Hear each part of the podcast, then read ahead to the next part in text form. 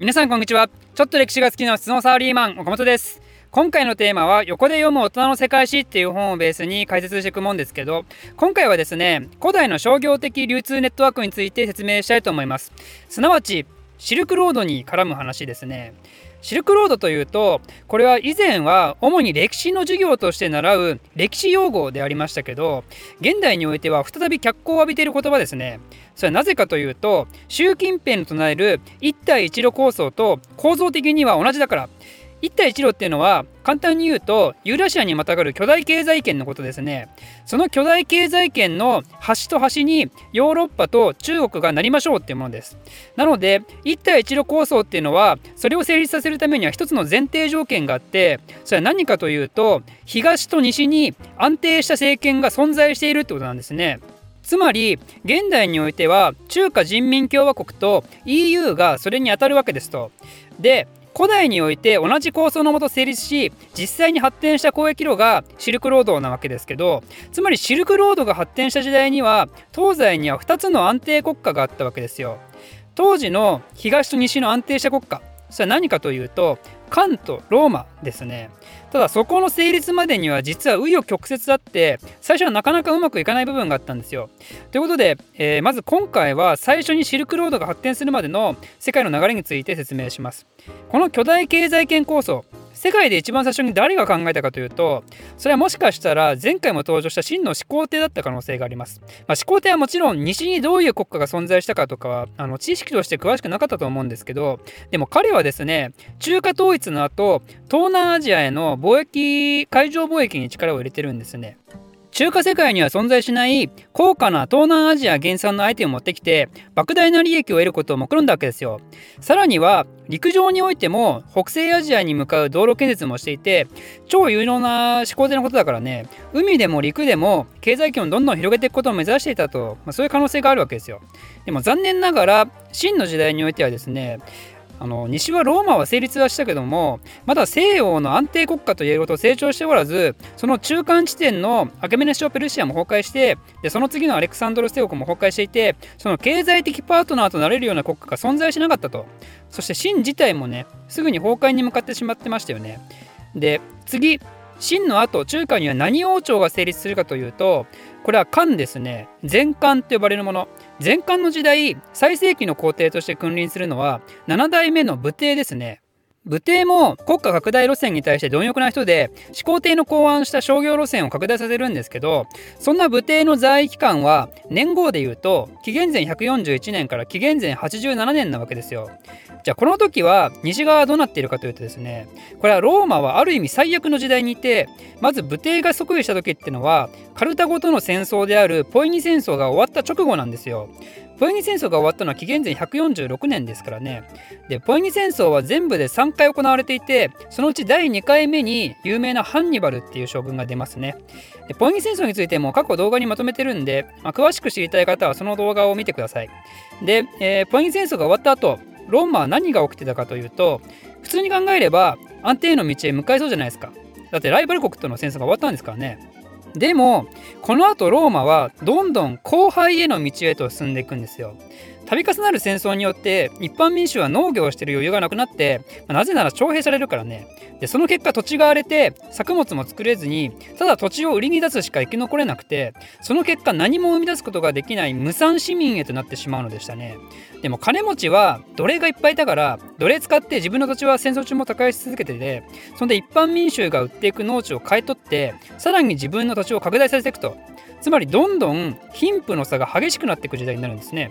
でその結果怒れる貧乏人たちと貴族たちの対立が激しくなって血みどろの争いとなったのがまさに漢で武帝が輝いてた紀元前1世紀。その間ローマは内乱の1世紀と呼ばれる最大の混沌時代だったわけですよ。なんでこの時のローマっていうのも漢の武帝のパートナーとして経済発展する余裕なんてないわけでそれどころかローマ人がローマ人を殺し合う最悪の時代を経験したわけですね。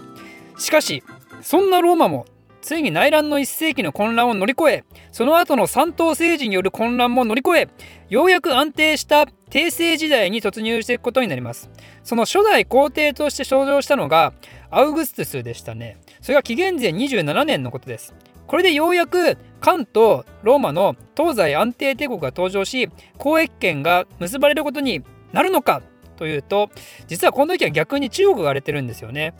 何が起きてるかというと前漢の崩壊と王毛による秦の樹立ですね。前漢が滅亡したのは紀元8年でその後の王毛の秦もめっちゃ短命で23年には赤火の乱で滅ぼされます。でその後五漢を樹立させるのが光る武帝と書いて光武帝と呼ばれることになる劉邦ですねこの人は中国史上でも最強クラスの軍事の天才でもあるんですけどでもこの人がすごいのは自分が皇帝になったらその力を使って国の敵対勢力を無理やり抑え込むようなことをせずそれよりも国家の真の安定のための施策を矢継ぎ早に展開してったことなんですね。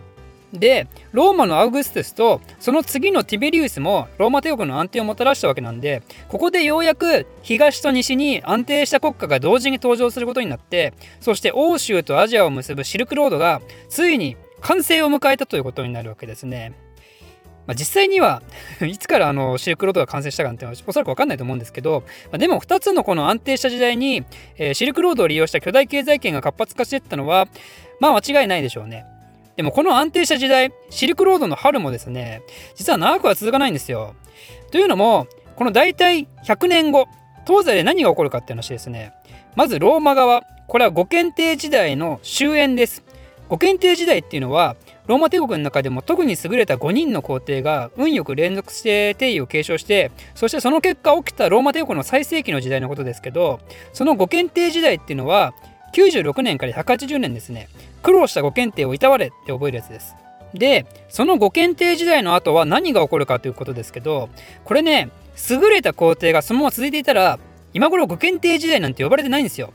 だってそれ6検定時代だからね。つまり6検定にならなかったってことは5検定時代の次の工程はね賢くないんですよコモドスっていうローマにおいても最悪の暴君の一人として挙げられる人物が登場することになってそしてその結果国は大混乱になってその後は軍人が勢力を伸ばし始める時代へと突入していきます。つまり武力が物を言う世界に突き進んでいくんですね。じゃあ今度は東側中国では何が起きていたかというと五検定時代が終焉した180年から4年後の184年これは歴史ファンにはたまらないとある事件が起きることになります。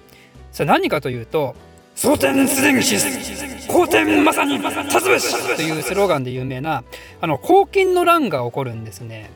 聴覚っていう人物が立ち上げた黄金党っていう新興宗教団体による漢帝国の反乱です。そんでその結果中国では何で何が起きたかというと日本人が大好きな三国時代へと突入するわけですよ。義、呉、蜀によるまさに軍友割拠の時代ですね。つまり中国もローマと同様に武力が物を言う世界と突入していくわけですよ。なのでローマもヒャッハーだし中国もヒャッハーだしこんな状態ではねせっかく作られたシルクロードがまた暗黒期に突入していくわけですよね。いや暗黒かどうかまではちょっと知らないけどもあのでも少なくとも国家が安定してる時よりかはね確実に治安も悪くなってるだろうし物が手に入らないとかでマージンも高くなってるだろうし、まあ、商人的にはね冬の時代に突入していったのは間違いないでしょうと。で冬の時代と言いましたけど実はこの東西の混乱期への突入もですね実は地球の環境変化が影響している部分があってさあ何かというと2世紀後半から始まった寒冷化ですね。